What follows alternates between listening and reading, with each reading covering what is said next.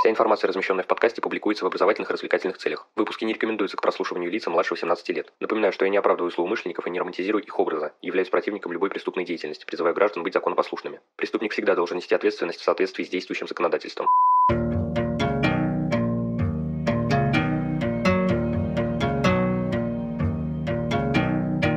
Всем привет, вы на канале Cream One, и сегодня мы продолжим разбирать устройство фотоаппарата и поговорим о процессе фотографирования. В общем, без лишних слов, Поехали! В прошлом выпуске мы с вами подробно побеседовали про объектив, с которого начинается производство снимка. Конечной же точкой является матрица, специализированная микросхема, состоящая из светочувствительных элементов. Именно на матрице формируется пиксельное изображение, которое впоследствии станет фотографией. Она имеет прямоугольную форму, собственно по этой причине снимки не получаются такими же круглыми, как объектив в разрезе. Основной характеристикой матрицы является ее светочувствительность, по-другому ISO, но проще говоря по-русски ISO. Означает она восприимчивость к свету. При маленьком значении светочувствительности матрица восприимчива к свету меньше всего, то есть при ярком свете она регистрирует лишь его часть. При большом же значении восприимчивость матрицы к свету высока, она регистрирует даже небольшие источники света. Еще одной обязательной составляющей камеры является затвор, устройство для регулирования длительности воздействия света на матрицу. Располагается он прямо перед ней. Затвор представляет собой пластину, поднимающуюся во время съемки и тем самым освобождающую ведущую путь света к матрице. Если бы не было затвора и матрица была бы всегда открытой, то все фотографии представляли бы собой засвеченные прямоугольники. В связи с этим количество света необходимо дозировать. Также для обеспечения жизнедеятельности фотоаппарата в нем предусмотрены процессор обработки информации, аккумуляторная батарея и карта памяти. Помимо перечисленных неотъемлемых элементов, в камере могут присутствовать и факультативные. Например, зеркало, которое располагается между объективом и матрицей под углом 45 градусов к оптической оси и путем перенаправления светового потока позволяет осуществлять визирование через видоискатель, предназначенный для визуального определения кадра. Для этих целей в большинстве устройств также предусмотрен дисплей. В момент снимка зеркало поднимается вместе с затвором, поэтому в этот миг, что в видоискателе, что на дисплее, можно наблюдать темноту. Итак, обозначим полностью процесс получения снимка. Свет проникает в камеру через объектив, линза которого формирует изображение предмета на светочувствительной матрице. При нажатии на кнопку спуска затвор камеры открывается проекции происходит экспонирование кадра, то есть освещение матрицы потоком света заданной интенсивности. По завершении экспонирования электрический заряд, сгенерированный каждым фотодиодом матрицы, считывается, усиливается и с помощью аналога цифрового преобразователя превращается в двоичный код заданной разрядности, который затем поступает в процессор фотоаппарата для последующей обработки. Ну а теперь мы с вами затронем основные понятия фотографии. Часть из этой информации я уже озвучивал, но сейчас она нам нужна немного в ином ключе. Начнем с экспозиции. Это воздействие света на светочувствительный материал за определенное время с определенной силой. Ее характеризуют три элемента. Во-первых, это диафрагма, узел фотоаппарата, который позволяет изменять количество проходящего света через объектив. Диафрагменный ряд – это последовательность чисел, указывающих на величину диафрагмы. Диафрагменное число характеризуется отношением фокусного расстояния объектива к диаметру диафрагмы. Ряд диафрагменных чисел привязан к ступени экспозиции. Одна ступень экспозиции равна изменению освещенности освещенности в два раза. Чем больше открыта диафрагма, тем меньше диафрагменное число. Следующим элементом является выдержка. Это интервал времени, во время которого в фотоаппарате открыт затвор и свет попадает на матрицу. Выдержка измеряется в секундах, но чаще всего она составляет доли секунд. Чем меньше время экспонирования, тем четче кадр получается. Ну и последним элементом, который я уже упоминал ранее, является светочувствительность или ISO, то есть восприимчивость светочувствительного материала к свету. Все перечисленные выше элементы составляют треугольник экспозиции. При этом диафрагма и выдержка именуются экспопарой – их выделяют отдельно, потому что эти элементы изменяют именно количество света, поступающее на матрицу. Управление экспозицией – это основная задача, которую решает фотограф. То есть пользователь, выбирая значение всех перечисленных параметров, сам решает, насколько снимок будет светлый или темный, четкий или размытый, качественный или с искажениями. Основные проблемы, которые могут возникнуть при фотографировании – это кадр смазанный, при том, что так не задумано, фото слишком темное и наоборот слишком освещенный снимок. В первом случае проблему можно решить путем изменения выдержки в сторону ее уменьшения. Если у вас получилась недоосвещенная фотография, то следует увеличить ISO или диафрагму. Однако не стоит забывать, что при излишке светочувствительности может появиться зернистость. Если же кадр засвечен, то можно уменьшить ISO или диафрагму. Только в этом случае не стоит чересчур сужать отверстие диафрагмы. Многие объекты на снимке могут быть размыты. Для постановки необходимой экспозиции проводится ее замер вручную или с помощью автоматики. Замер экспозиции осуществляется специальным прибором – экспонометром. Существует три основных режима замера экспозиции. Первый – средневзвешенный или матричный, многозонный. Он характеризуется полным замером экспозиции по всей площади кадра. Второй режим – точечный и предназначен он для замера экспозиции в определенной части объекта